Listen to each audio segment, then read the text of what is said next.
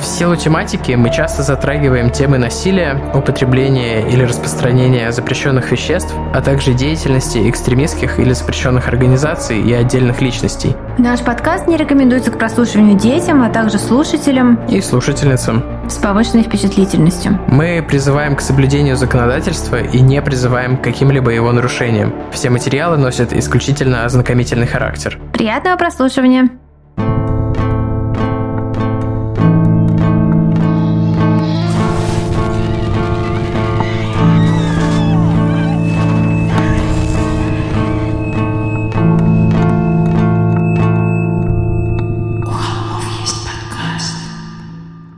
Всем привет, и вы слушаете «У холмов есть подкаст». Привет, и с вами мы, Тима и Валя, брат и сестра в Crime. Мухаха, это мы. И э, мы вернулись к вам. Уже второй выпуск после отпуска записываем даже. Ничего себе, как быстро время летит. Да, я немного приболел, не знаю, слышно это по голосу или нет, но если слышно, то сори. Но чувствую себя нормально, поэтому вот, все хорошо. А у меня полный дом гостей. К моей дочери приехали бабушка и дедушка, поэтому возможны хлопки дверей и прочее. Это сразу маленький дисклеймер для тех, кого не устраивает качество нашего звука. Мы да. подкаст домашнего типа.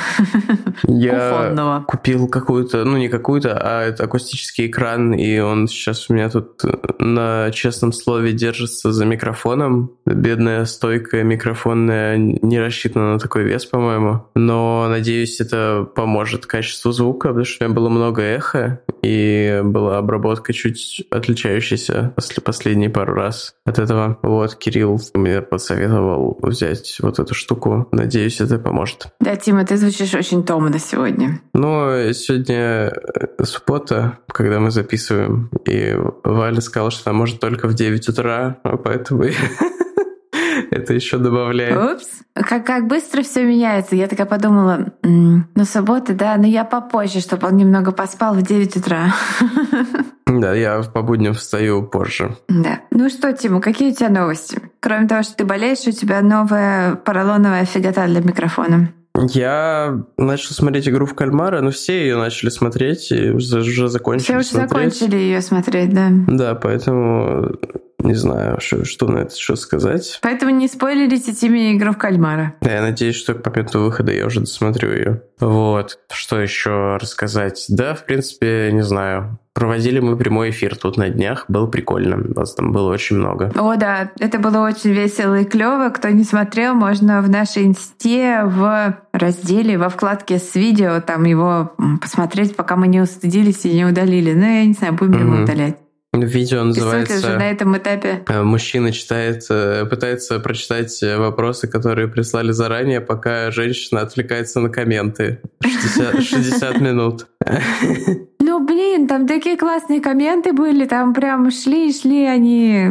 Да, надо было разделить наш эфир полчаса на заранее заготовленные вопросы и полчаса на комменты. Ну, ну просто так трудно не реагировать, когда там пишут «Валя такая красивая, Валя такая классная».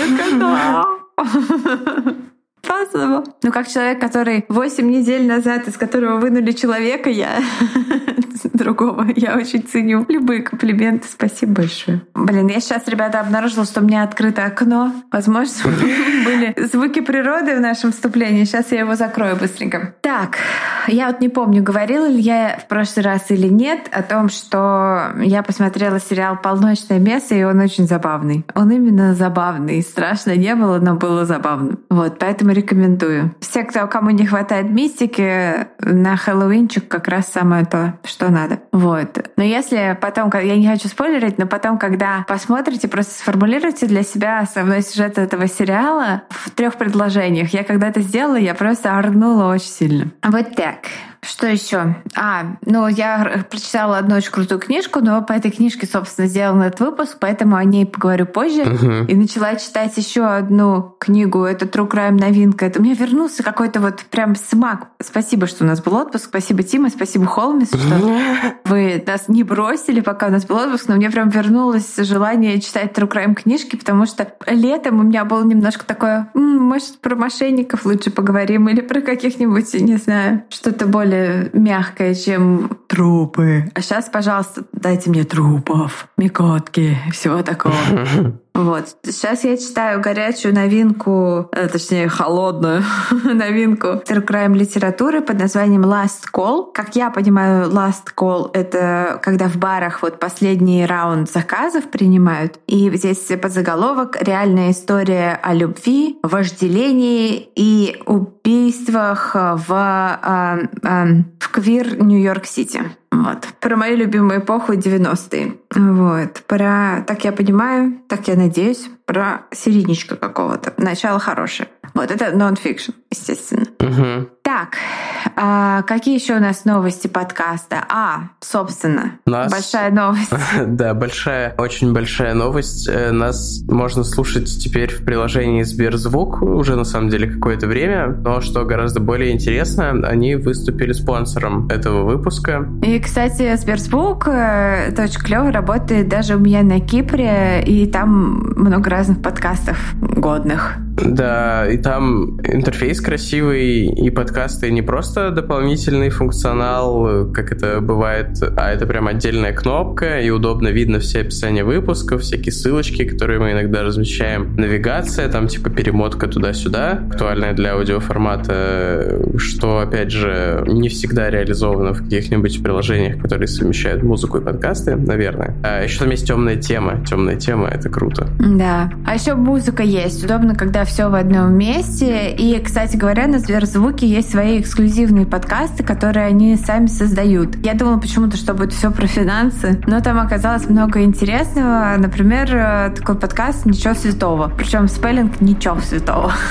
Вот, «Ничего святого» даже спеллинг. Даже правописание не святое. Я слушала свежий выпуск, там было интервью с Линдой. Прикиньте, такой приятный сюрприз, что вообще любимые знаменитости из 90-х возвращаются в моду. Интервью тоже тоже вышло достаточно прикольное. Ведущий Марк Андерсон, такое имя, клевое тоже. Очень ловко Линда разговорил. Сначала ощущала, что она как будто бы зажата, а потом у них как пошло общение. Я даже полезла потом в Инстаграм ведущего заценивать их с Линдой совместную версию знаменитой э, Вороны. Я думаю, Очень петь не надо.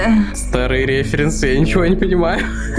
Да ладно, я ворона, я ворона. Ну ладно, а. мне больше нравилось «Отпусти меня». У меня, так, простите, простите. В общем, у Линды очень клево еще голубые волосы, я тоже теперь хочу голубые волосы. Вот. И потом я порадовала всю семью, когда укладывала дочку спать под Линду в собственном исполнении. Спасибо, что напомнили. Вот. Обязательно еще послушаю интервью со звездами 90-х. А, и не только, кстати, там 90-х. Для тебя, Тим, там есть, ну, как ты, наверное, знаешь, выпуск со звездой ТикТока. А для меня там есть еще школьный краш Митя из Hi-Fi. Там обязательно вернусь в этом подкаст. Я послушал интервью Макса Покровского из «Ногу свело», и мне свело олдскулы. Да. В общем, все ваши любимые подкасты тоже есть в Сберзвуке, и также есть еще всякие эксклюзивные подкасты, вот, например, «Ничего святого», а редакторы сервиса все время создают и обновляют э, классные там жанровые подборки, или какие-нибудь тематические подборки. И можно слушать подкасты прямо вот в перемешку по какой-нибудь теме или по какому-нибудь направлению, что тоже классно. Да, это, кстати, классная очень фича. Так что я тебя жду вторников, чтобы слушать интервью с всякими интересными людьми, потому что именно по вторникам выпуски появляются именно в приложении Сберзвук, а, а на остальных площадках только через неделю. Очень интересно, кого еще позовут в Ничего Святого, кстати. И да, между прочим, мы готовы с вами, дорогие наши холмис, поделиться промокодом, который откроет вам доступ к целой уме дополнительного контента на Сберзвуке. Ищите ссылочку в описании выпуска на площадке, где слушаете нас, и в наших соцсетях. И не забудьте, пожалуйста, воспользоваться нашим промокодом «Холмы». Пишется он как «холм» на английском языке. И в конце буква Y, которая как русская «у», как «холм», «холму». Вот. Который даст вам 90 бесплатных дней полного доступа ко всем-всем-всем возможностям Сберзвука. Да, и обязательно устанавливайте по нашей ссылке из описания, чтобы Сберзвук увидел, что вы классные и пришли именно от нас. Да. Да, большое спасибо Сберзвуку за их классное приложение и большое спасибо за промокод для наших слушателей. Переходите, как я уже сказал, устанавливайте по нашей ссылке, вводите промокод холмы и пробуйте. Это классно классное приложение. Вполне возможно, что оно вам понравится, и вы начнете им пользоваться на постоянке. Оно станет новым домом холмов в вашем устройстве. Да, а мы перейдем, наверное, к теме этого выпуска. Как Валя уже сказала, она прочитала классную книжку. Я книжку не осилил, я, как всегда, смотрел кучу документалок и еще посмотрел американскую историю преступления убийства Версача, потому что расскажем мы про Эндрю Кунанана или Кьюнанана или Эндрю Кьюанон. Я, в общем, не уверен, как по-русски произносится. Я называю его Кьюнанан. Кунанан. Вот. Я знаю, что его еще произносят по-другому, но я буду называть его так, потому что мне кажется, это максимально близко к произношению на английском языке. Кстати, э, интересный факт про английский язык. Вы знали, что буква Q всегда используется в купе с буквой U. Во всех словах после Q идет U. Вот в его фамилии тоже. Нет, потому что его фамилия через букву С начинается. А это была какая-то шутка, которую я не вкурила, да? Это действительно был интересный факт про английский язык, но действительно его фамилия начинается через э, Си, да. Это я, я тупой просто. Ну ладно. 9 утра, 9 утра. Проклятые 9 утра. Ну уже, кстати, без 50. Так, да, книжка, которая вот просто вернула мне вкус к жизни. Просто вспомнил, почему мы задержались, но, наверное, это не что-то, чем мы готовы поделиться. Мы готовы поделиться. Я думаю, просто будет много отписок. Мы готовы поделиться, потому что я Потому что я качала грудное молоко. И такие все, отписка! Но вы же хотели микотки. Это самая микотка, которая сейчас просто бывает в моей жизни. Так, друзья, автор книжки Марин Орт. Я сейчас смотрю, как она на русском языке называется, как же ее перевели. А называется она «Убийство Джанни Версачи». Хотя на самом деле у книжки есть второе название. По-английски это «Vulgar Favors». Я бы э, назвала это как э, непорочные услуги, а какие-нибудь там типа грязные одолжения. Не знаю. Что-то типа такого. Но для меня это сразу какая-то отсылка к текстам песни Ланы Дель Рей про то, что doing party favors. Вот э, наш сегодняшний в кавычках герой Эндрю Кюнанан, он, конечно, такой мастер вот этих самых party favors. Да, вот. А книжка э, Марин Орт доступна, вот я открыла Литрес, вот она тут висит э, в серии киностория можно читать, можно не читать, но я рекомендую читать. Мне она очень понравилась. Правда, издание русское безобразно настолько, вот насколько просто, насколько это возможно. Простите, дорогие издательства АСТ, но это, это просто epic fail. То есть я не знаю. Можно было, можно было намного лучше. Я знаю, что это девиз много из того, что мы делаем.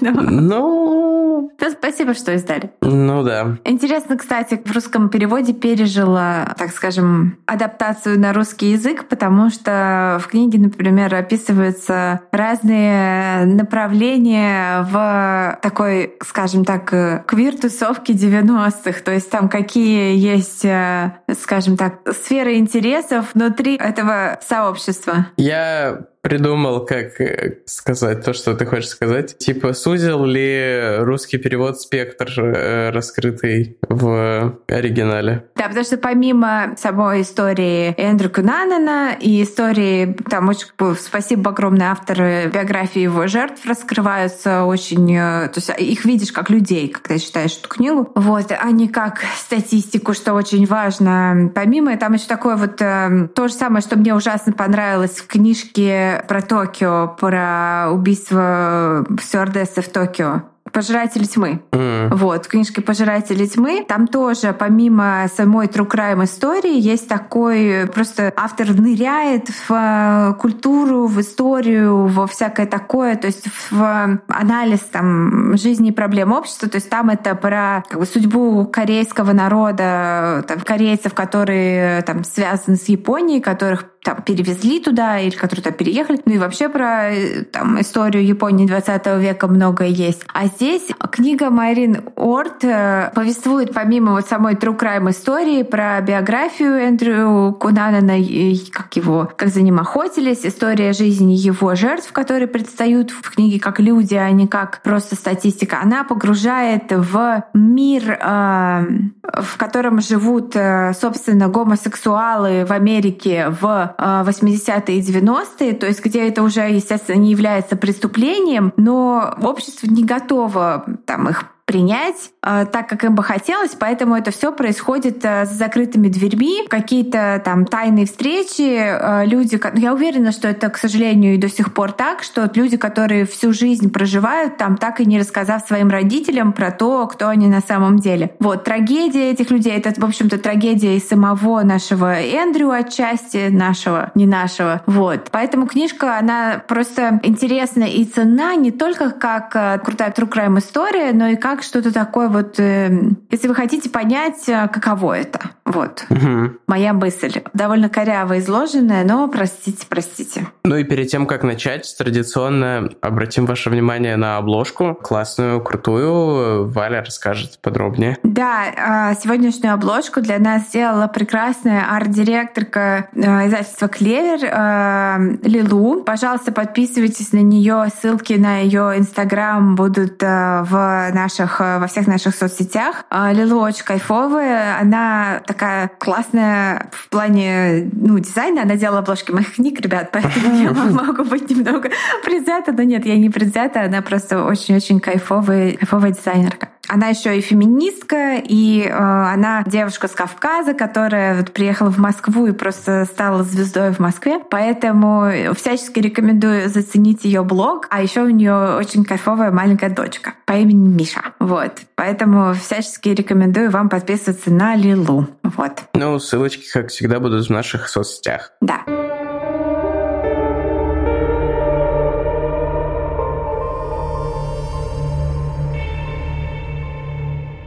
Версаче влюбился в район Майами Саус-Бич во время короткого визита еще в 1991 году. Саус-Бич — это небольшой район с домами в стиле ар-деко, кафе и магазинами, стоящий прямо на берегу океана. Вскоре он купил два запущенных дома в этом районе и потратил аж 35 миллионов долларов на то, чтобы соединить их вместе и превратить в шикарную резиденцию, известную под именем Каса Казуарина. Присутствие такого богатого и знаменитого человека, конечно, превратило район из сомнительного в дорогой и роскошный. Версаче всегда чувствовал себя там как дома. Он не пользовался услугами бодигардов, просто гулял по улицам, каждое утро сам ходил за кофе и газетой в близлежащее кафе. Так было и 14 июля 1997 года, когда в 8.30 он вышел из дома и отправился по своему обычному маршруту. Несколько минут спустя он уже был на пороге своего дома. Он поднялся по ступенькам, потянулся к тяжелой кованой калитке, но так и не зашел внутрь. Его окликнула женщина. «Эй, Джанни!» Незнакомый знакомая, просто обычная американка, она узнала его на улице. Такое случалось здесь, и нередко. Версаче улыбнулся ей широкой приветливой улыбкой и махнул рукой. Первый выстрел пробил основание его позвоночника. Пуля вылетела с другой стороны его горла, отрикошетила от ворот и попала в горлицу, присевшую на решетку. Вторая пуля попала ему в лицо и раздробила его череп. Он упал на крыльцо. Кровь багровыми ручейками побежала вниз по ступеням. В этот момент из ворот выбежал его партнер и возлюбленный Антонио Антонио де Амико, который услышал выстрелы. Он побежал по улице вслед за нападавшим, который прицелился и в Антонио, но так и не выстрелил. Убийца скрылся в здании многоэтажной парковки. Именно там полиция найдет красный пикап, вин номер которого совпадает с украденным у Билла Риса в Нью-Джерси. А в салоне машины они обнаружат паспорт на имя Эндрю Филиппа Кунанана. Эндрю Кунанан родился 31 августа 1969 года в Калифорнии. Он был самым младшим из четырех nice. детей. Его мать была что? Просто 69. Nice. Nice. О, Тима. Это, это. Его мать была итальянка. Ладно, просто не сидишь Ладно. на Reddit. Не сижу. Его мать была итальянкой, выросшей в Америке, а отец филиппинцем. Эндрю был любимцем своих родителей и ребенком достаточно одаренным. У него была отличная память, он интересовался искусством и хорошо успевал в школе. И даже получал стипендии и имел возможность обучения в престижных э, дорогих школах, где имелись бесплатные места. Однако брак его родителей был далеко не счастливым. Да и сами они были людьми психически нестабильными и очень сложными. Мать его фанатичная католичка, которая сильно, в общем, патологически идеализировала и баловала Эндрю, а отец — бывший моряк, переучившийся на биржевого брокера, деньгами и материальными ценностями. То есть э, противоположные вещи вкладывались в голову маленького мальчика с самого начала. Кстати говоря, денег-то у семьи особенно не было, но отец изо всех сил держал фасад, притворялся богатым, брал взял кучу кредитов и даже занимался финансовыми махинациями, был много раз уволен с разных работ за растраты, долги и сомнительные действия. Но все это он делал для того, чтобы притвориться богатым и влиятельным. Вот эта вся жизнь непосредством была ради этого. Например, он купил Эндрю машину, чтобы тот ездил в свою дорогую школу на своей машине, там в старших классах, а у семьи, конечно, такой классной машины не было. Вот, но зато у сына была. А кроме этого, отец его был жесток по отношению к матери, он повышал на нее голос и швырял в нее предметами. Она рассказывает, как он там из серии разбил об нее кухонный этот э, журнальный, простите, столик, там, то есть это какая-то вот жестокость э, в семье, такая вот э, бурный нрав отца, который проявлялся в вспышках насилия по отношению к матери на глазах у детей. И, кстати сказать, как это было уже в случае с убийством убийцей Джона Леннона, я, как всегда, забыла, Марк Дэвид Чапман. Вот у него тоже его мама изливала ему душу и искала утешение у своего маленького сына. То есть она в своем сыне видела главного мужчину в своей жизни, который там ее должен поддерживать. Вот здесь полностью совпадают два этих фактора у Эндрю и у Марка Дэвида Чапмана. Извините, я тут подвинулась на стуле, и звук может показаться странным, но это я подвинулась на стуле. Кстати сказать, родители Эндрю спали в разных комнатах, а Эндрю отдали главную спальню в доме, вот которая в американских домах со своим там туалетом и душем и огромным гардеробом. И с самого детства мальчика уверяли в его гениальности, неотразимости, в том, что его обязательно ждет богатство и успех, что он лучше всех. Это, насколько я помню, у Джона Уэйна Гейси, по-моему, такое было, где его прям вот уверяли, мама его уверяла, что он прям вот будет э, королем мира. И из-за того, что Эндрю учился в элитных школах, он был окружен детьми из очень богатых и преимущественно белых семей. И очень скоро его начало смущать его происхождение, его цвет кожи и то, что его семья была совсем не богатой. И тогда он начинал сочинять, начал сочинять о себе истории, поскольку он был человеком очень начитанным и внимательным, и у него была фантазия очень яркая. В этих историях было множество деталей, которые делали их реалистичными. А он рассказывал, что его семья из богатой итальянской там какой-то мафиозной семьи около озера Кома, где там вот описывал особняки. Дмитрий Киселев или Владимир Соловьев, или они оба там, то, что он с ними тусовался. Ладно, в 90-е у них еще не было домов на озере Кома. Я думала, ты скажешь, что на самом деле он сын э, Джорджа Клуни и Амаль. Ладно, в 90-е Джордж Клуни еще играл, в 80-е он еще играл в сериале «Скорая помощь». У него еще не было никакого озера Кома. Так, ладно, это какие-то референсы, которые зумерам непонятны. Окей. Ну, ты же знаешь, что такое Джордж Клуни? Ну, Джордж Клуни, да, это чувак из рекламы кофе. Боже я мой. шучу, шучу, шучу. Я знаю, кто такой Джордж Клуни, но вот про сериал «Скорая помощь» ничего не знаю. Он даже Бэтмена играл. А он играл Бэтмена с сосками, да? Да. Ты я теперь. Потому что я не сплю по ночам.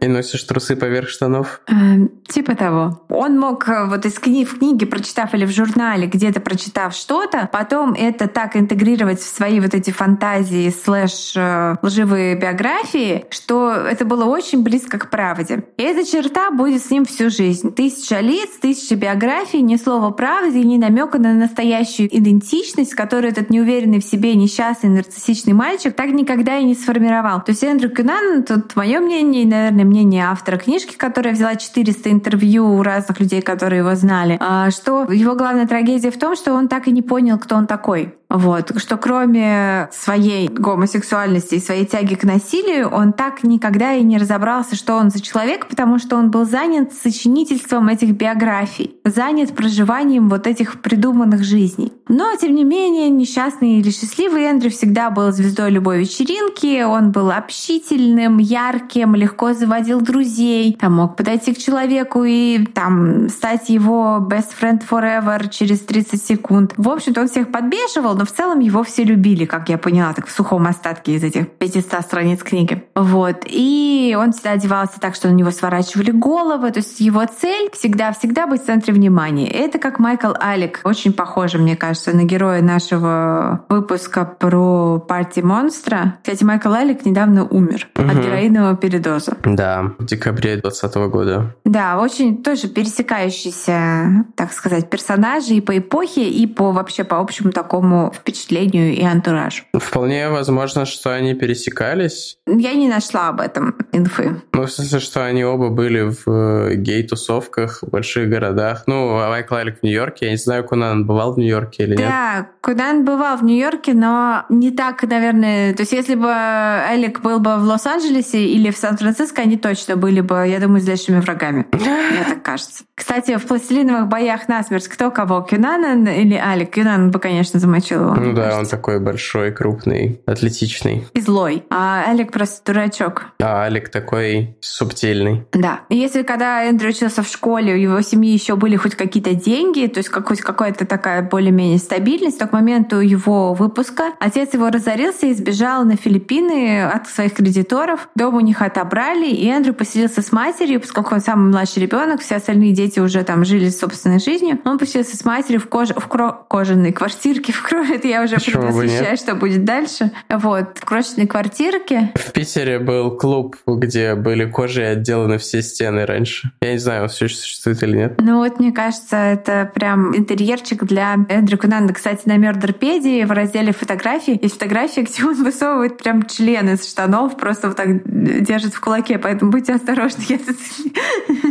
открыла и чуть прифигела, а потом он у меня был. А, у меня, а, у меня до сих пор открыт в соседней вкладке. И что-то сошел мой муж. Тот момент, когда самое шокирующее на Мёрдерпедии — это пенис, прикрепленный к телу. То есть, если бы это был отдельно настоящий пенис, ты бы такая, ну ладно. А тут он такой, о нет, он все еще прикреплен к человеку. Какой ужас. Ну, в общем, да. Эндрю поселился с матерью в маленькой квартире. Мать у него много и тяжело работала, чтобы выжить. И там отец пока еще присылал ей какие-то там алименты, не алименты, но хоть что-то, чтобы ей жить, потому что... Мразота у них. Отец Морозота, да. Но он получал военную пенсию, по-моему, 500 долларов. И вот эти чеки он перенаправлял своей жене. И поскольку она всю жизнь не работала и за его детьми ухаживала как бы на минуточку. И Эндрю был вынужден пойти учиться в комьюнити-колледж, а не в престижный университет, типа таких, в которые все его школьные товарищи поступали, ну, платное образование получать. Вот. И он, конечно, от своих всех старших товарищей по школе слился и с ними не общался, потому что, ну, как бы он им объяснил, почему они там учатся там во всяких там э, в Лиге Плюща. И я пытаюсь вспомнить, какие еще там университеты, да. А он ходит в комьюнити-колледж. Поэтому он э, начал жизнь э, с чистого листа, так сказать, разорвал все свои прошлые социальные связи, и с учебой у него, конечно, не ладилось, но он открыл для себя гей-тусовку. Его гомосексуальность была достаточно очевидна для всех, кто его встречал. Даже его мама говорит, что знала это еще с его очень раннего детства. Вот. Ну и он сам про себя это тоже с самого раннего детства знал. Вот. Никаких э, попыток... Он, конечно, потом сочинял биографии, в которых фигурировала его бывшая жена, там туда-сюда. У него не было никакой бывшей жены. Вот. И в реальной жизни он не делал никаких попыток, э, насколько вот мне известно из книжки Мари Норт, э, строить какие-то романтические отношения с женщинами. Вот. Днем Эндрю работал в аптеке,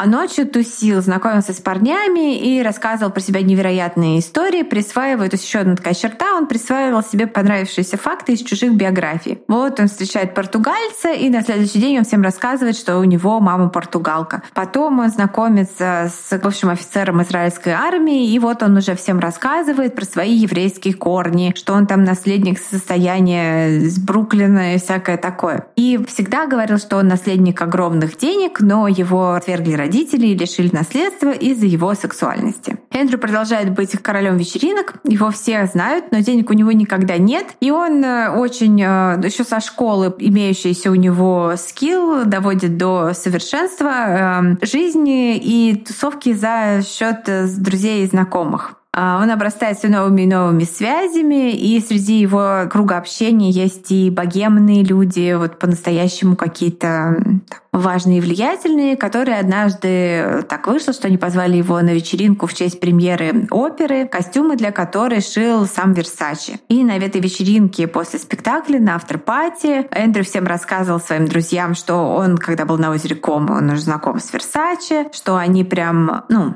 уже, можно сказать, друзья. И тут на вечеринке появляется сам Версачи со своим бойфрендом. И Эндрю его видит, и все такие вот уже готовы сказать, типа, ну что, и что там, Версачи твой друг, Эндрю, хватит заливать. И в этот момент происходит что-то невероятное событие. Версачи поворачивается, смотрит. Есть свидетели вот этого события, есть свидетели. Он э, поворачивается к Эндрю и говорит ему, о, я тебя знаю. И называет какое-то совершенно место, где они познакомились, где, конечно, никакой Эндрю никогда не был, он его явно с кем-то путает.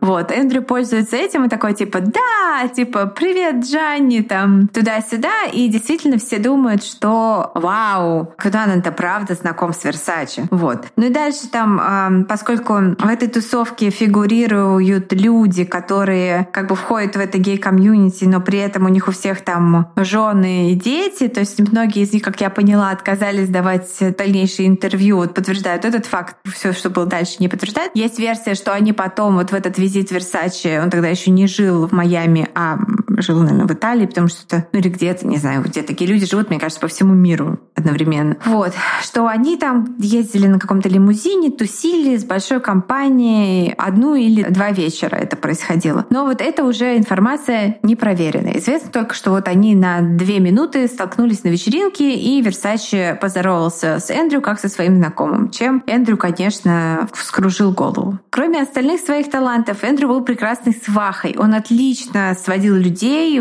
четко понимал, кто кому приглянется, кто кому понравится, знакомил и устраивал чужие личные жизни. За это его, конечно, все любили. Но сам он долгих отношений ни с кем не заводил, предпочитая множество случайных связей. А еще он был диким параноиком на почве того, что у него э, может быть ВИЧ, но он никогда не сдавал никакие анализы, предпочитал просто параноить, сходить с ума и спрашивать людей, блин, как ты думаешь, у меня ВИЧ или не ВИЧ? Ну, в общем, такого плана, просто чтобы вы понимали, что это за личность. Хилкрест, район, где тусовался Эндрю, был популярен у военных. Как я понимаю, там несколько военных баз было рядом. И именно среди вот тусовки военных, которые гомосексуалы, но это, естественно, никак не могут афишировать, потому что они в армии, и они как бы предпочитают вот тусоваться, можно сказать, инкогнито. В их числе и был э, Джеффри Трейл, красивый скромный парень, сын университетского преподавателя, который мечтал о карьере военного моряка. С ним познакомится Эндрю. Это такая роковая для Джеффа встреча. Они ровесники, и Джефф только начинает осознавать свою гомосексуальность. Все они как бы полные противоположности. Есть там скромный военный мальчик из хорошей семьи. Есть Эндрю Кунанан, который такой типа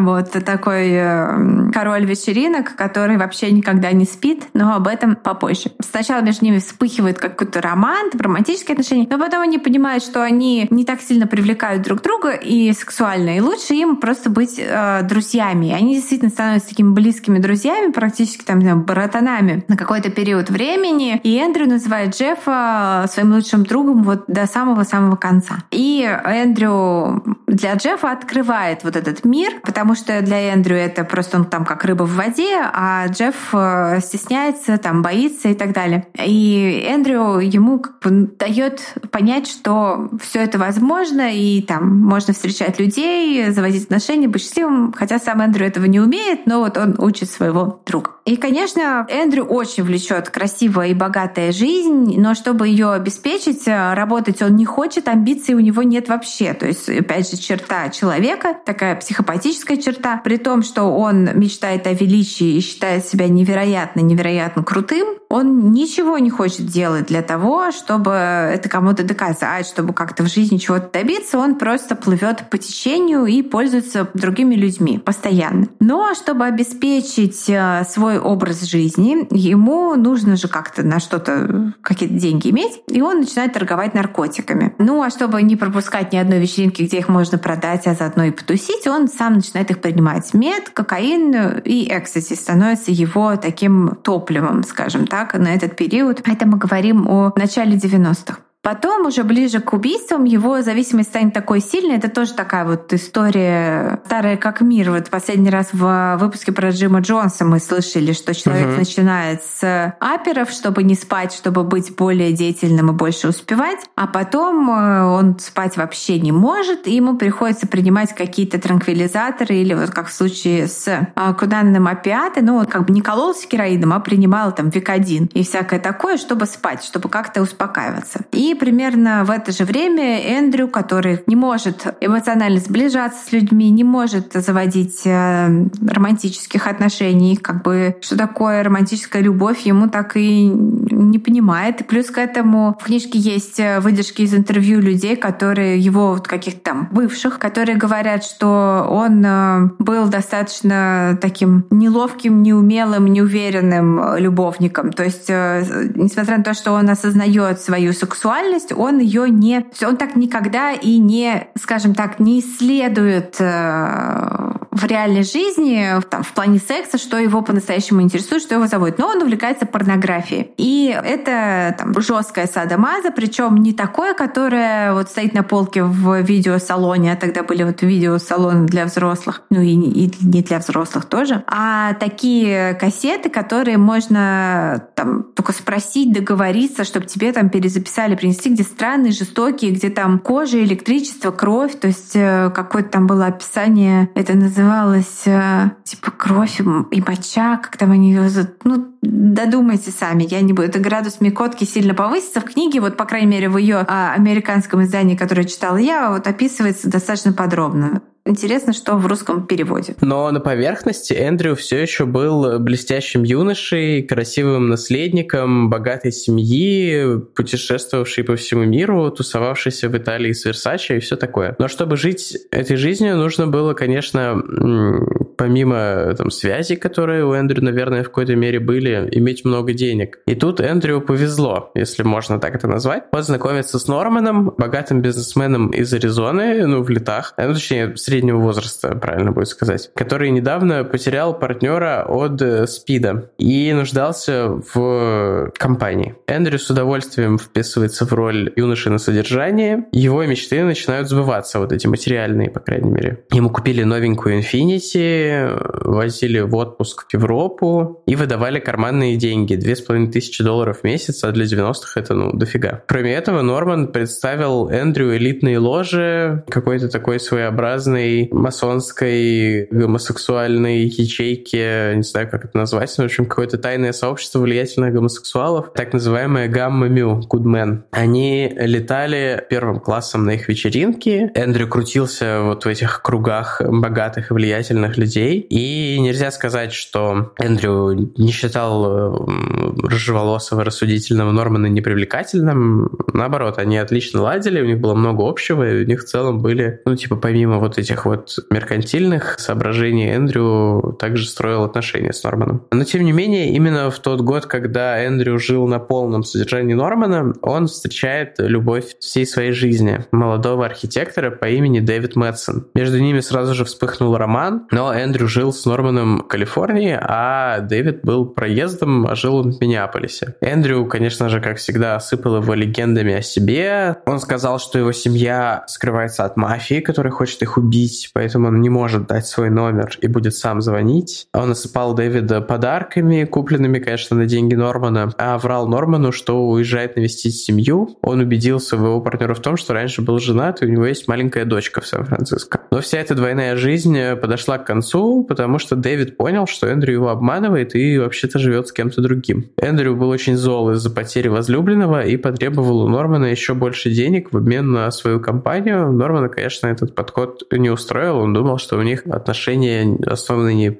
если не на деньгах, то, по крайней мере, не только на деньгах. Эндрю остается совсем один. То есть он теряет и своего возлюбленного, и своего содержанца, или как правильно назвать? Содержателя. Содержателя, да. С этого момента его жизнь идет по наклонной. Он начинает принимать все больше наркотиков, смотреть все больше вот этого странного всратого порно и вести себя все более и более странно. Он сильно прибавляет в весе, вылезает в огромные долги, но при этом продолжает давать взаймы своим близким друзьям и дарить Дэвиду подарки, который уже давно встречается, кстати, с другим человеком и недвусмысленно давал Эндрю понять, что между ними ничего не будет, но он продолжает ему присылать какие-то дорогие вещи. чтобы, видимо, попытаться привлечь его внимание и таким образом его вернуть или вроде того. Многие знакомые в этот период отворачиваются от Эндрю, потому что он всех раздражает, и все знали, что он лжец, потому что его уже много раз ловили на несоответствие в его историях. Ну и также он был наркодилером, что тоже как бы дружбе не способствует. Он цеплялся за Джеффа и Дэвида изо всех сил. По иронии судьбы, они оба переехали жить в Миннеаполис, кстати. Его лучший друг и его возлюбленный. Хотя друг с другом они не были, ну, может быть, были знакомы, но, по крайней мере, плотно не общались. Тем не менее, оба парня хотели отделаться от Эндрю. Он действительно стал очень некомфортным другом в это время. И они оба были спокойными, уравновешенными людьми, которым не, нужна была вся эта драма и хаос, которые всегда сопровождали Эндрю. И, конечно, Эндрю чувствовал, что его как бы сторонятся. С каждым разом, когда его отвергали, он становился чуть более отчаянным, странным и жестоким, и его тяга к насилию и жесткому сексу вылезала наружу и пугала людей. В апреле 97 года Эндрю прощается со всеми своими друзьями в Сан-Франциско и покупает билет в один конец до Миннеаполиса. Его вот эта странная тяга выражалась в том, что он там подходил к людям в баре и выкручивал им соски, там, делал им просто больно. И постоянно говорил людям о том, что у него там есть пистолет, что там, если его кто-то бесил, он говорил, я просто убью его. То есть вот это все у него фигурировало в речи. И говорят, что когда его там какой-то приятель из Сан-Франциско подвозил его в аэропорт, по радио прошла какая-то была какая-то упоминание Версаче, и э, Кунан просто всю дорогу до аэропорта рассказывал, как он ненавидит Версаче, какая Версаче гнусь. Хотя на самом деле понятно, что Версаче воплощал все то, чем Эндрю хотел бы быть, да, то есть э, добиться успеха в Америке, хотя сам не американец, тоже вот, Эндрю мама итальянка, Версаче итальянец, да, то есть э, гомосексуал, при этом там творческий человек, там бла-бла-бла, и Версаче огромным-огромным трудом и талантом добился того, что построил целую империю, а Кунанан просто тусил. Вот. И, конечно же, для такого человека, как Эндрю, он ненавидит э, этот пример перед глазами этого кумира, он, в общем, и ненавидит. То есть любовь-ненависть для такого человека всегда идут в паре. У него как бы нет различия восхищения и, и гнев. Они всегда вместе. В те выходные Джефф Трейл праздновал день рождения своего нового парня, и ему было совершенно не до Эндрю. Он очень хотел уехать из города и не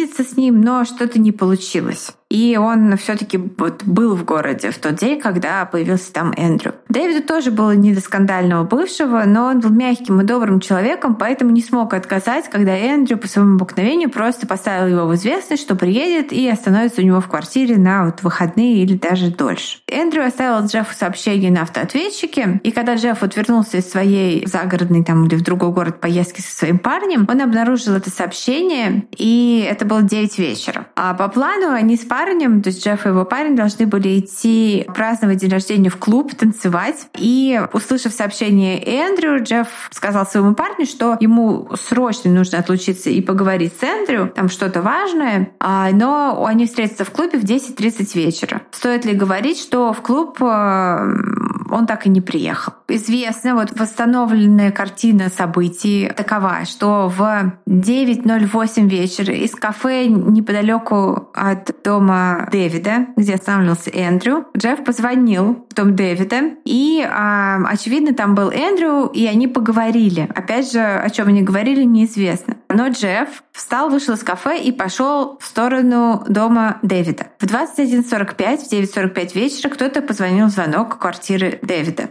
Опять же, это восстановлено, потому что соседи слышали этот звонок, а дом был такой, что там нужно было спуститься и открыть дверь. Замок не открывался дистанционно. Никто не знает и никогда уже не узнает, был ли в это время дома Дэвид или нет. Но вот кто-то, он или Эндрю, Джеффу дверь открыл, и уже через 10 минут э, Джефф был мертв. Откуда мы это знаем? А вот э, почему. Вот как мы это знаем. По восстановленной картине событий Джефф поднялся в квартиру. Дальше. В стене возле двери квартиры была дырка, как будто кто-то бил и промахнулся, а следы крови Джеффа были на двери квартиры с внешней стороны. То есть можно предположить, что самый первый удар пришелся по голове Джеффа еще до того, как он зашел в квартиру. То есть Эндрю просто открыл ему дверь и ударил его сразу же. Примерно в это же время кто-то из соседей услышал крик «Убирайся нахрен отсюда!» А потом звуки удара и шаги, как будто кто-то побежал куда-то, а потом звук открывающегося крана с водой и звук воды. После этого стало абсолютно абсолютно тихо. Кусочки мозга Джеффа нашли тоже вот на двери квартиры, но уже со внутренней стороны. То есть более тяжелые удары уже были внутри квартиры. Первый удар по голове Джеффа был нанесен дорогим столярным молотком. Он лежал в квартире где-то на столе, потому что Дэвид, чья квартира это была, делал на кухне ремонт, и у него были разложены инструменты кругом. Дальше, опираясь на то, как восстанавливают картину произошедшего эксперта, Джефф поднял руки вверх, защищая лицо и голову. Именно по его рукам пройдутся следующие несколько ударов, и наручные часы Джеффа остановились в 9.55 вечера, то есть 10 минут спустя после звонка в дверь. Он уже был предположительно мертв. Он свалился на пол, тогда на его лицо, шею и грудную клетку обрушилось еще 26 ударов. Эндрю бил обеими сторонами молотка, и тупой, и той, где были расположены два когтя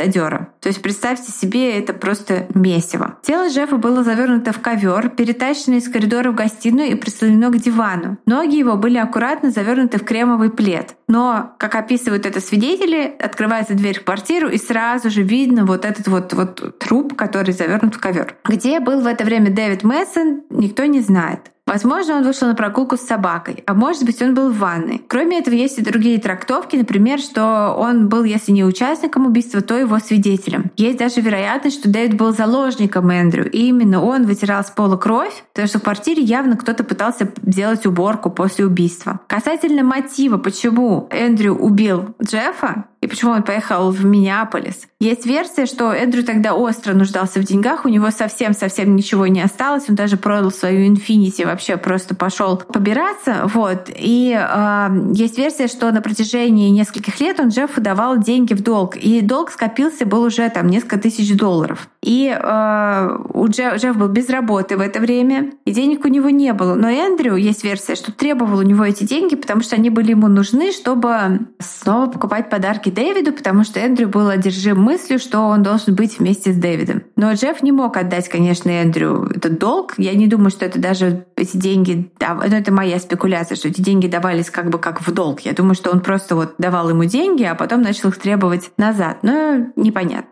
И, в общем, есть версия, что именно это вызвало такую вот ярость Кунанана, а может быть, это было что-то другое, может быть, не нужна была вообще никакая причина на то, чтобы эта ярость возникла, она всегда была в нем там, с самого рождения. Доподлинно известно только одно по поводу того, сколько людей было в квартире и кто принимал участие в убийстве, что на деревянном полу в кухне были следы двух людей. Один был в обуви, а другой без. А вещи Джеффа, полотенца, а также его ювелирные изделия, по-моему, цепочки, цепочка, кольцо и часы были вместе с его частично с его одеждой сложены в пластиковые пакеты, аккуратно там организованы внутри этого пакета и спрятаны под обеденным столом в гостиной. Тем временем бойфренд Джефф вернулся из клуба домой и, не найдя там своего парня, лег спать. Когда он проснулся утром и Джеффа все еще не было, он стал обзванивать морги и больницы, а потом попытался подать заявление в полицию. Но его заявление никто не собирался принимать всерьез. Джефф взрослый мужчина, бывший военный. А времени прошло совсем мало, да и родственные связи между двумя молодыми людьми нет. А то, что они там бойфренды и живут вместе, это никого не волновало. Ему сказали, что только родители или прямые родственники могут подать это заявление.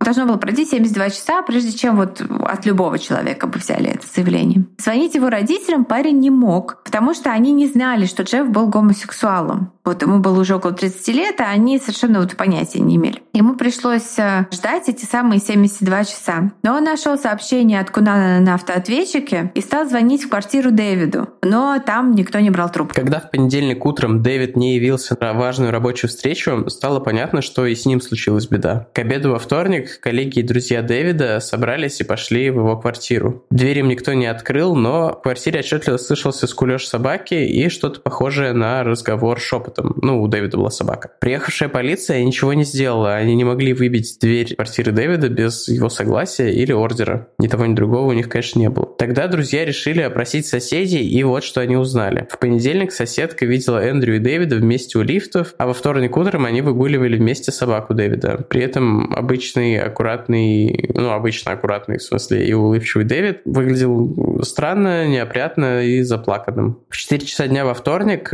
друзьям Дэвида удалось уговорить завхоза здания, супертендент, это называется. Просто в Америке люди в основном снимают квартиры, и есть как бы смотритель за помещениями. То есть это как если бы в России у управляющей компании были бы ключи от всех квартир, но не совсем так. В общем, вот этого суперинтендента они уговорили пойти проверить его квартиру, а когда она зашла внутрь, никого не было, кроме собаки, но она увидела тело Джеффа, завернутое в ковер. Она тут же вызвала полицию, в квартире нашли следы того, что в ней жили, по крайней мере, пару дней два человека, и, кроме того, в спальне нашли рулон изоленты и клочки использованной изоленты, лубриканты, патроны и чехол от пистолета. Полиция решила, что в ковре завернут Дэвид, и убийство — это какая-то штука, связанная с гей-сексом, бытовая драма, бла-бла-бла, типичная полиция 90-х. Ковер не разворачивали до прибытия сотрудников морга, ну да, коронеров, а случилось это в 7.20 вечера. Тогда копы обнаружили, что в ковре все-таки другой человек, не Дэвид, и они вспомнили показания его друзей, что он проводил выходные со своим другом Эндрю. Правда, никто точно не помнил его фамилию. Копы решили, что, ну, убитый, наверное, и есть Эндрю, а Дэвид в бегах. Но когда в морге провели осмотр тела, то в карманах нашли документы на имя Джеффа. Эта находка копов смутила. То, что убит не Дэвид, означало, что они ну, типа незаконно проникли в квартиру, у них не было ордера, а ситуация не была угрожающей жизни типа хозяина помещения. Точнее, съемщика. Ну, вы поняли. Они решили получить ордер, прежде чем возвращаться в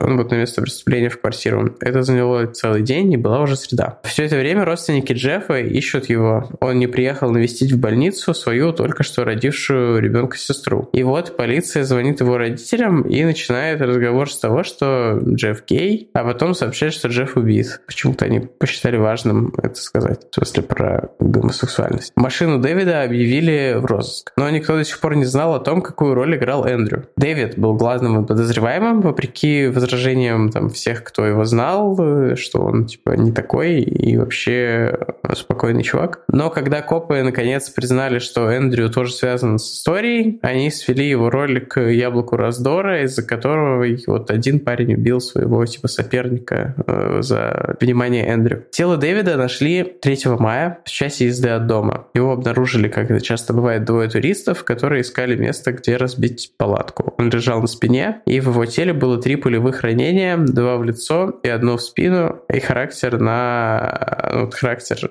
этих ранений указывал на то, что Дэвид, скорее всего, убегал от своего убийцы, когда тот в него стрелял. Поскольку Дэвид умер после того, как был убит Джефф, полиция заклеймила его сообщником, а не жертвой. Попытки семьи Дэвида расследовать случившееся более тщательно не привели к успеху. А 4 мая 1997 года красный джип Дэвида Мэтсона добрался до Чикаго. А за рулем, как вы уже поняли, был Эндрю Кунанан, которого до сих пор никто толком и не искал. Вечером того же дня, 4 мая, Мерлин Миглин поцеловала своего мужа на прощание и уехала в командировку в Канаду. Ее муж, 75-летний чикагский магнат недвижимости Ли Миглин, остался дома один. В воскресенье, когда она вернулась, Мерлин очень удивилась, что муж не встретил ее в аэропорту. Она взяла такси и поехала домой. Сразу же ей стало понятно, что в доме кто-то побывал. А мужа не было, но все занавески были задернуты, чего Миглины никогда не делали. Они жили открытой жизнью и ничего не прятали. Тоже такая американская привычка. Это очень символично в контексте их гетеросексуальности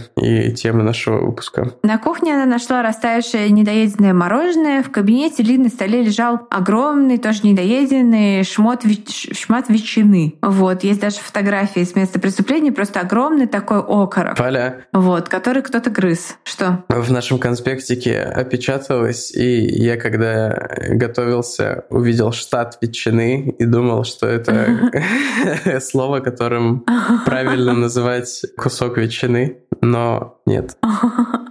Штат ветчины — это Южная Каролина. В греческом языке слово фета, да, это хорошая шутка. Слово фета помимо сыра обозначает еще ломтик. Mm. То есть фета-фета. Фета-фета.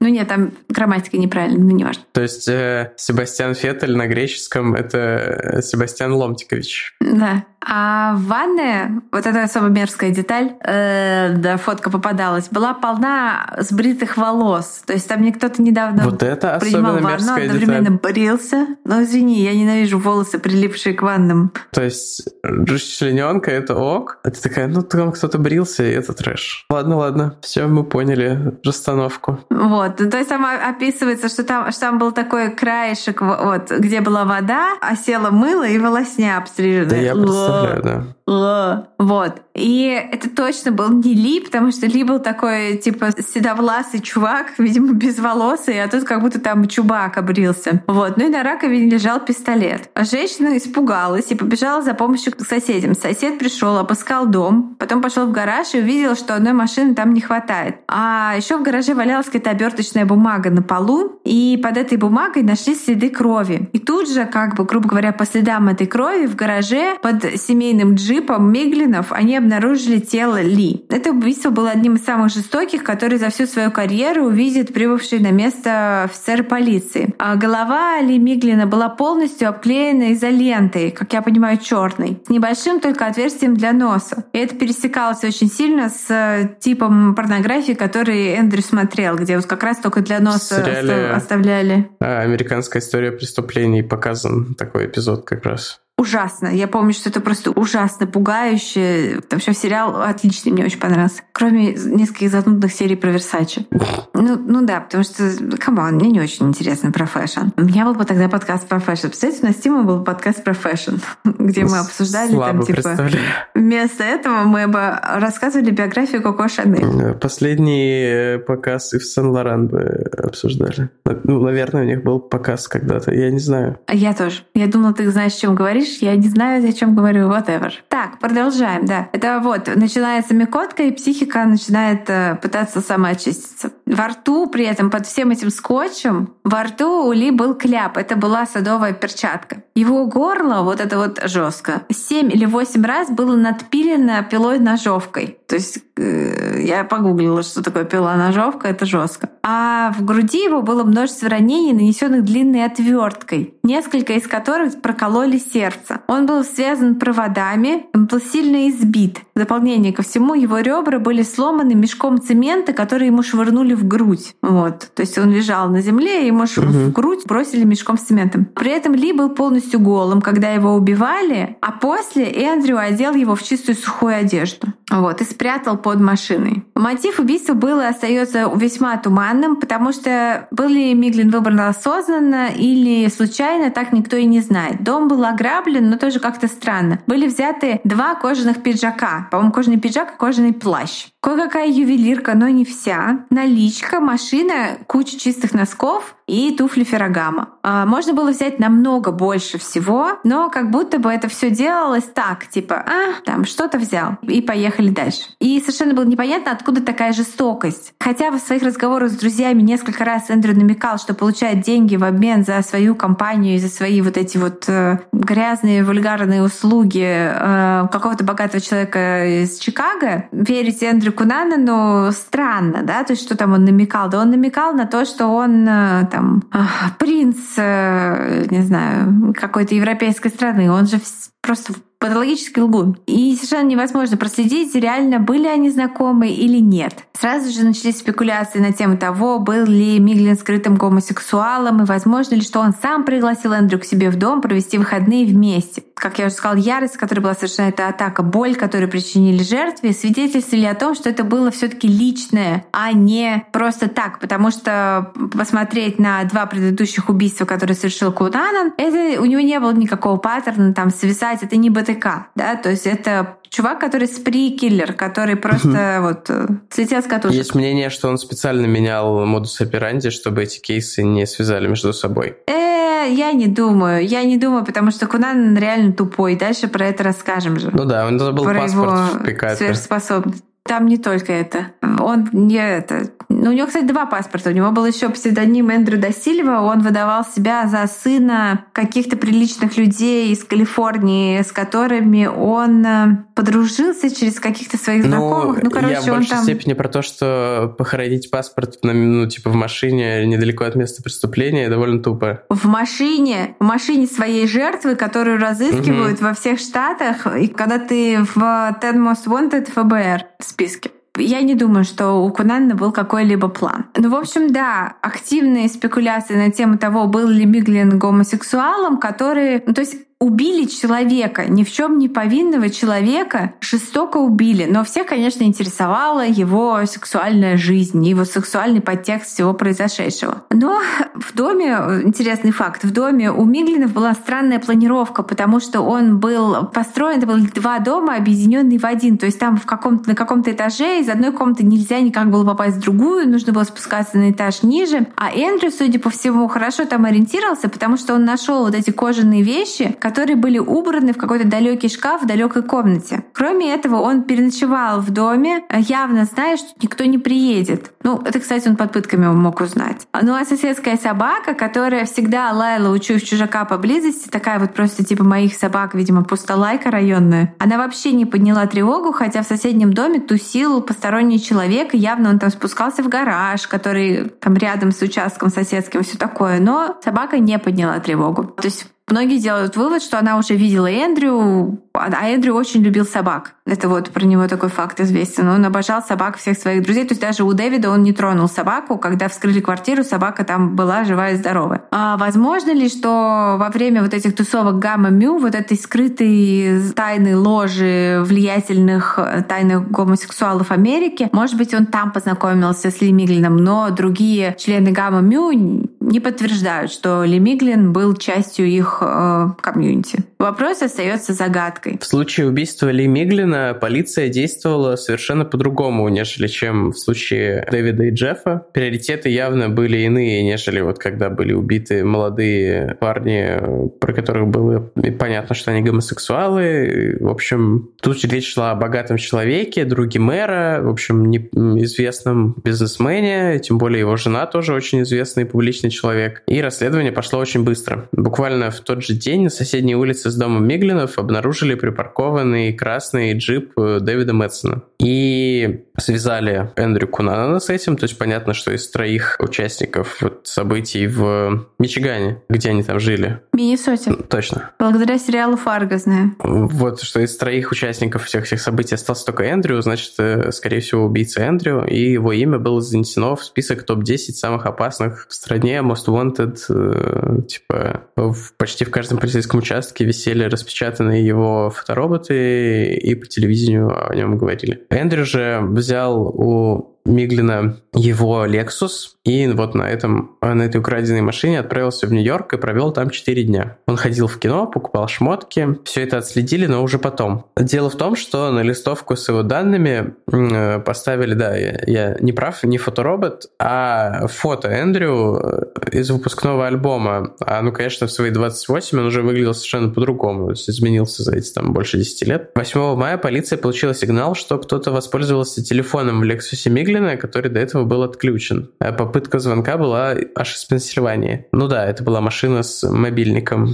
типа модный девайс в то время. Полиция Чикаго поставила в известность э, об этом звонке коллег из Пенсильвании, и то, что Эндрю использует телефон в машине, держалось в тайне, потому что по вот э, машине и по этому телефону можно было его отследить и поймать, на что, собственно, и надеялись копы. Но так вышло, что их рацию слушали журналисты, и они они перехватили эту информацию. И уже 9 мая на первой полосе Чикаго Трибьюн вышла статья о том, что Эндрю отслеживают по телефону. Эту новость подхватили, конечно, все газеты, все радиостанции и телеканалы. И когда Эндрю сам услышал эту новость, он э, прям вот ну, типа психанул, понял, что он ходит по тонкому льду, и есть свидетельские показания, которые говорят о том, что Эндрю остановился на обочине и оторвал от машины антенну. Но все-таки там телефон как-то полностью отключился отключить было нельзя, и поэтому он решил, что ему нужна новая машина. Он отправился в один из национальных парков Нью-Джерси рядом с э, большим мемориальным кладбищем. Билл Рис там работал смотрителем национального парка уже, наверное, 20 лет или около того. Он обожал свою работу, любил историю, помогал животным. Вот, в общем, такой рейнджер, наверное, в прошлом бойскаут, я не удивился бы. Его все любили, он был женат, и у него был маленький сын. Каждый день он забирал почту из почтового ящика и отвозил ее в офис смотрителя музея при национальном парке. Скорее всего, именно в это время его и заприметил Эндрю. Вероятно, он проследил за ним до музея. Кунанан припарковал свою машину возле сарая, ну, этот Lexus, не, не свою машину, а украденную машину, на территории музея и зашел в здание через боковую дверь. Когда Билл не пришел вечером домой, его жена очень забеспокоилась, потому что это было не похоже на Билла, и поехала к нему на работу. Увидев, что ворота открыты, она удивилась, даже испугалась, потому что ее муж был очень аккуратным человеком, такого не допускал.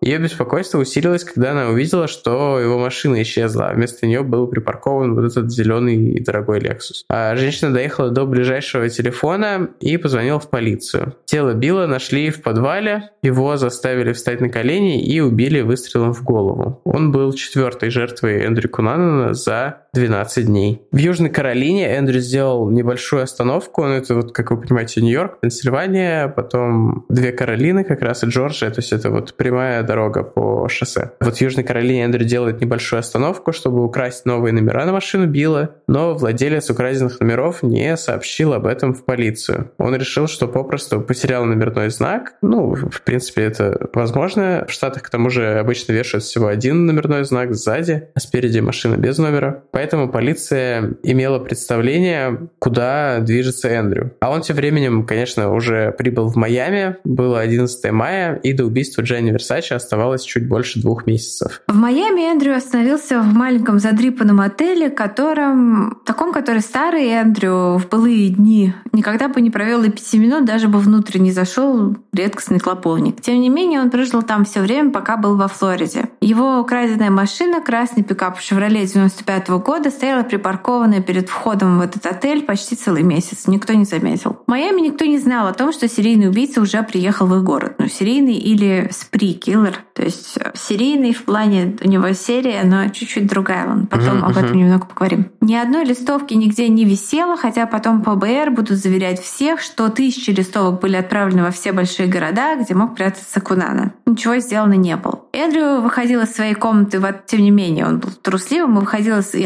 осторожным, выходил из своей комнаты в отеле только по ночам, в основном для того, чтобы ходить по гей-барам и тусовкам Саут-Бич. Днем он ел пиццу, смотрел садомазо порно и читал журналы мод, ну и принимал наркотики, конечно. В начале июня Эндрю переставил украденный «Шевроле» на долгосрочную парковку, которая находилась всего в двух кварталах от особняка Версачи. Убийство Версачи, которое произошло 14 июля, потрясло весь мир. Пока селебрити оплакивали дизайнера по телевизору, полиция устроила самую масштабную в истории Флориды операцию по поимке человека. В глазах прессы Кунанан превратился в демоническую всесильную фигуру, которая играла с полицией в кошки-мышки всегда оставался на шаг впереди. Он стал ужасом Сауф-Пич, демоном, которого боялись все посетители гей-баров. В прессе спекулировали на тему мотивов убийства. Самым популярным считался до сих пор вот он периодически попадается в статьях. Это такая лакмусовая бумажка, как протестить, стоит ли доверять источнику или нет. Если в источнике утверждается, что Кунана начал убивать, потому что был ВИЧ-инфицированным и мстил, то это не так, потому что впоследствии там, вскрытие покажет, что Кунанан не был ВИЧ-инфицирован, инфицированным. И, ну, кто знает, возможно, он считал себя вечно инфицированным. Это тоже, то есть мотивы его неизвестны. Но мне почему-то кажется, что это никак не связано. А, но так ли умен и неуязвим был Эндрю, как его обрисовывали вот в прессе в это время? Как оказалось, всего за три дня до убийства Версачи кассир в магазине узнал его по криминальным новостям по телевизору и, там, извинившись перед ним, попросил его подождать пару минут. Сам кассир пошел в подсобку и стал звонить 911, сказать, что перед ним вот чувак, который входит в топ самых разыскиваемых преступников сотрудников страны. Но тем временем его коллега, второй кассир, который криминальные новости не смотрел, и Кунанана не узнал, просто пробил Эндрю его там сэндвич и колу, и тот просто ушел, так никогда и не узнав, как близко он был к поимке. Лол. Когда полиция приехала, конечно, его след простыл. А вот это мой любимый случай, который просто вот иллюстрирует то, какой Кунанан продуман в кавычках. А за пять дней до этого Эндрю продал в комиссионку краденные из дома Лемиллина ювелирные украшения. Описание этих украшений, оно по всей стране, во всех комиссионках было. Типа, вот это украденные там из дома убитого вещи. По правилам при продаже он должен был дать свой адрес и телефон. И куда он указал реальные данные, свое настоящее имя, даже не вот этот псевдоним Эндрю Дасильва, а вот настоящее настоящее свое имя Эндрю Филипп Кунанан и указал настоящий отель, где он жил с настоящим адресом и номером комнаты. Кроме того, по правилам продавец должен попросить того, кто сдает ювелирку, отпечаток большого пальца Вот. А, и с этого, с этим проблем у Эндрю, который, напомню, в списке самых опасных преступников страны, проблем тоже не возникло. Он просто оставил свой отпечаток пальца. Ну так а что владелец отеля что сделает? Его пробьет по базе или что? Это же просто отпечаток на бумаге, мне кажется. Ну, все равно, не знаю, мне кажется, это странным кажется. Ну, возможно, это свидетельствует о том, что Кунан уже тогда планировал свой, как бы сказать, uh-huh. в кавычках, escape. Ну, конечно, эта удача не могла длиться вечно. В среду 25 июля 71-летний сторож в одной из маленьких частных гаваней э, вот на Саут-Бич заметил на одной из припаркованных лодок присутствие какого-то сквотера, то есть там кто-то явно жил. Он отправился звонить в полицию, но не успел даже набрать номер, когда с лодки донесся звук выстрела. Очевидно, Эндрю понял, что его заметили, а бежать с лодки было попросту некуда, все пути были отрезаны. Или у него не было сил, или он это вот изначально планировал. Опять же, никто никогда уже не узнает. Но подобные серии убийств частенько заканчиваются либо самоубийством, либо так называемым суицидом руками копа, когда преступник просто провоцирует собственный расстрел при попытке вооруженного сопротивления. Прибывшие спецназ и полиция пытались штурмовать лодку, они приказывали Эндрю там, выходить с поднятыми руками, но ответом было молчание. Когда примерно в 9 вечера они таки вломились туда, они нашли его тело, которое он был мертв уже какое-то время. Куда он был в одних трусах, сел на кресле, у него на животе лежал пистолет 40 калибра, собственно, его, так я понимаю, орудие убийства, и он был мертв. Он выстрелился в голову. А как показал обыск, Эндрю провел на лодке почти две недели, собственно, все время с момента гибели Версачи, и а, он боялся выходить даже за едой, поэтому он там жил в очень, так скажем, стесненных условиях. Вот. Это история Эндрю Кунанна, убийцы Версачи, подающего надежды молодого человека, который мечтал о славе и стал всемирно известным убийцей. Um, да. Ну, кстати, про вот сприкиллера хотел добавить, что это одна из разновидностей массового убийства, а не серийного. Например, как там тот же Колумбайн, тоже закончилось суицидом. Просто тут больше растянуто по времени, но психологически это ближе вот именно к такому, чем к серии а там БТК и вот это все. Ну, ну да, там это чтобы подпитать какие-то свои э, нужды, а здесь это просто такое ну, как бы, в разнос такой, да. На эмоциях, да. То есть вот я где-то читала, что Ричард Чейз это тоже, возможно, сприкиллер, потому что все свои преступления он совершил за период 30 дней. Угу. Ну, у Чейза там свои, да, свои вещи. Угу. Мне кажется, Ричард Чейз — это вещь в себе. Чейз — это fail э, системы здравоохранения и родителей. Ну да, более очевидный, чем все остальные кейсы. У нас получился мега длинный выпуск. Вот э, сырого времени полтора часа. После монтажа, конечно, будет меньше. Но э, холмы вернулись уже вот по-настоящему. Ну, видите, ребята, что значит выпуск раз в две недели? Я прочитала книгу, Тима посмотрела сериалы, кучу документалок, и мы такие прям пришли к вам с расфасованной микоткой. Да, в следующий раз, если все будет по плану, будет э, традиционное импортозамещение, которого сто лет не было. Наверное, вы ждете. Да, все, наверное, скучают. Да. Валя, я, такая, я не скучаю, боже. Вот, ладно. Что-то еще мы хотим добавить? Вот такой выпуск. Напоминаем про Сберзвук и про то, что по нашему промокоду «Холмы» и по нашей ссылочке можно получить 90 дней бесплатного использования. Пожалуйста, сделайте это. Поддержите бренды, которые поддерживают у холмов. Да, поддержите тех, кто поддерживает нас. И большое спасибо бустанам, патронам. Отдельный привет, как всегда, йоу. И обложка классная, и мы с Валей хорошие. И до новых встреч. Да, и вы хорошие. Спасибо еще раз огромное всем, кто написал мне поздравления с моим прибавлением в Инстаграме. Я пыталась отвечать на все комментарии, но, ребята, там их сотни и сотни. Я просто хочу сказать спасибо. Я вас всех безумно люблю. Это очень приятно. И видите, я теперь э, True Crime мама, как кто-то написал. Раньше я была True Crime сестра, а теперь я True Crime мама. Да уж. Вот, вот так. Спасибо огромное. Эм, а, и ребята, у нас же проходит в Инстаграме розыгрыш книги. Мы забыли сказать важную вещь. У нас проходит розыгрыш книги про БТК в нашем Инстаграме. Пожалуйста, заходите. Угу. Еще целую неделю с момента этого выпуска. Пять экземпляров с помощью рандома. Вообще условия сказочные. Приходите участвовать. Да, э, и большое спасибо еще раз, и пока. Пока. Вы слушали «У холмов есть подкаст» – независимое разговорное true crime шоу с комедийной подачей. Возвращайтесь на следующей неделе за очередной порцией подлинных историй о маньяках, тоталитарных сектах, резонансных убийствах и других настоящих преступлениях. Подписывайтесь на нас на всех платформах и в соцсетях. Инстаграм, Телеграм, Твиттер и ВКонтакте. Ставьте оценки, где это возможно, и оставляйте комментарии. Это помогает новым людям узнать о нашем подкасте. Также вы можете поддержать наш подкаст, оформив подписку на донейт-сервисе Boosty. Все ссылки есть в наших соцсетях. Если вы иллюстратор и хотите сделать обложку для одного из наших будущих выпусков, пишите нам в директ Инстаграма. Выпуск подготовили и презентовали Валентина Назарова и Тимофей Назаров. Монтаж и обработка звука Кирилл Мухрыгин.